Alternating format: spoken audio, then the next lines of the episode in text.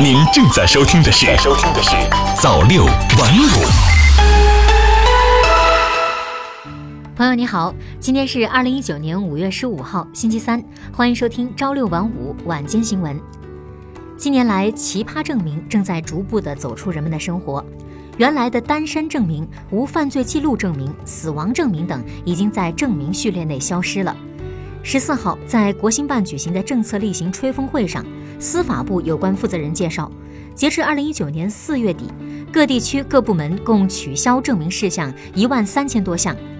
为了让群众企业办事顺利，司法部力怼奇葩证明。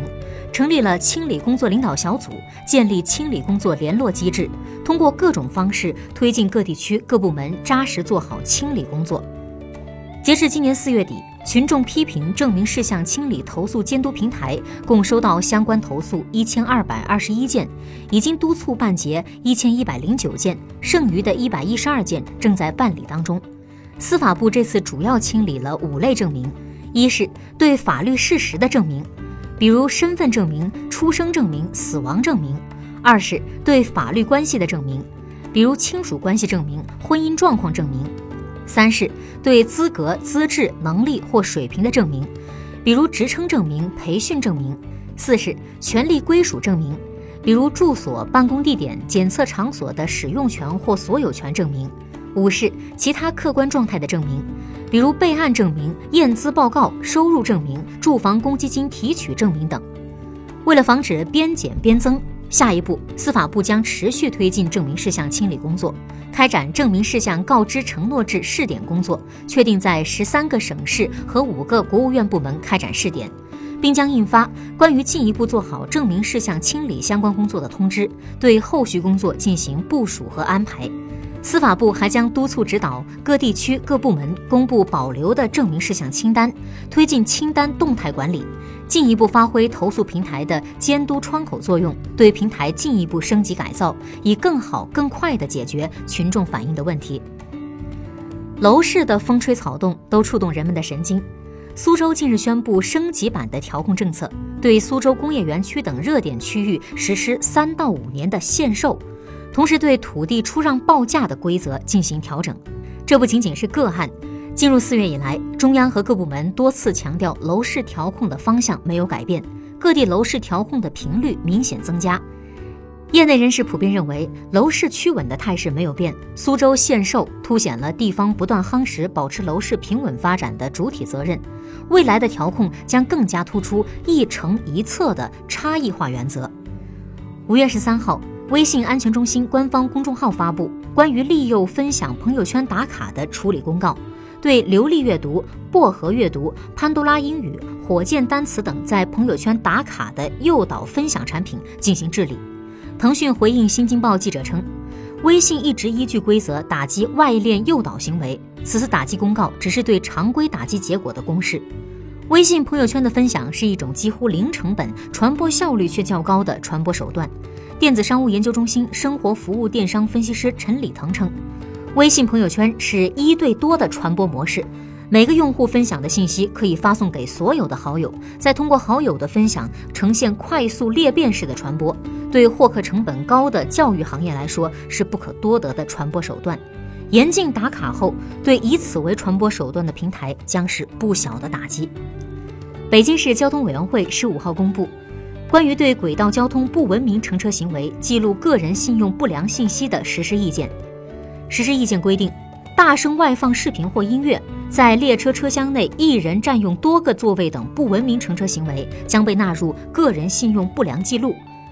根据国务院办公厅关于加强个人诚信体系建设的指导意见，北京市轨道交通运营安全条例、北京市公共信用信息管理办法等法律法规文件规定。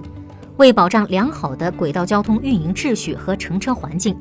结合北京市的实际情况，北京市交通委员会制定关于对轨道交通不文明乘车行为记录个人信用不良信息的实施意见，今天起正式发布实施。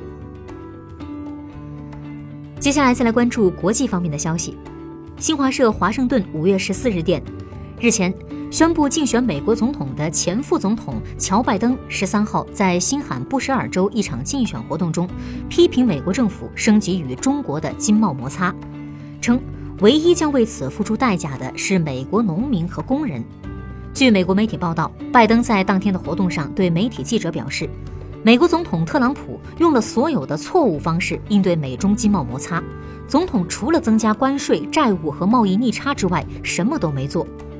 在评论美国政府对价值两千亿美元的中国输美产品加征关税税率从百分之十上调到百分之二十五的做法时，拜登说，目前唯一要为此付出代价的是美国的农民和工人。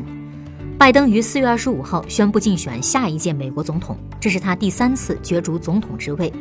民主党全国委员会总统选举党内初选前两轮辩论将于今年的六月和七月举行。拜登现年七十六岁。二零零九年到二零一七年奥巴马执政期间，他曾担任美国副总统。在此之前，拜登是特拉华州联邦参议员，任职时间超过三十年。新华社巴黎五月十四日电，法国总统马克龙十四号在巴黎表示，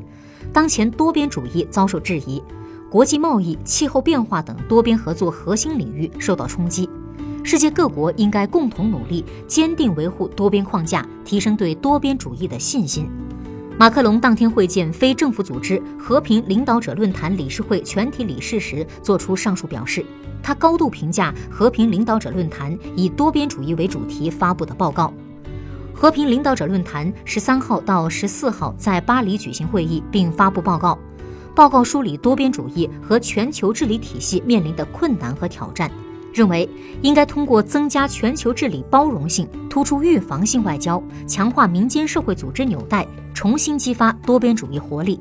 法国总理菲利普也对和平领导者论坛报告予以积极评价。他表示，某些国家放弃和否定多边主义，对世界和平构成严重的威胁。各国应该超越短期利益和狭隘的民族主义，坚持开放与合作，共同维护世界和平与稳定。塑料垃圾污染是全球公认的环境问题。近日，在瑞士召开的巴塞尔公约第十四次缔约方大会上，全球一百八十多个国家对公约做出了修订，决定将塑料垃圾列入进出口限制对象。这一限塑令是向塑料垃圾出口行为的宣战，更是向全球塑料污染转嫁模式的亮剑。新修订的巴塞尔公约让全球明确。塑料垃圾出口与回收不能成为一些国家转嫁污染的借口。去年新年伊始，中国全面禁止进口对环境污染风险高的废塑料、繁渣等二十四类固体废物。中国率先对包括塑料垃圾在内的洋垃圾说不，让当前固体废物的全球流转模式起了变化。作为垃圾输出国的美国等发达国家，不能再像以往一样把自己的问题推给别人，而应该反躬自省，切实解决自身垃圾过剩的问题。同时，各国需要承担起应尽的义务与责任，更好地开展国际合作，助力发展中国家应对垃圾处理循环利用难题，从而推动全球绿色低碳循环发展，构建清洁美丽的世界。好的，以上就是今天朝六晚五晚间新闻的全部内容了。感谢您的收听，咱们明天再见。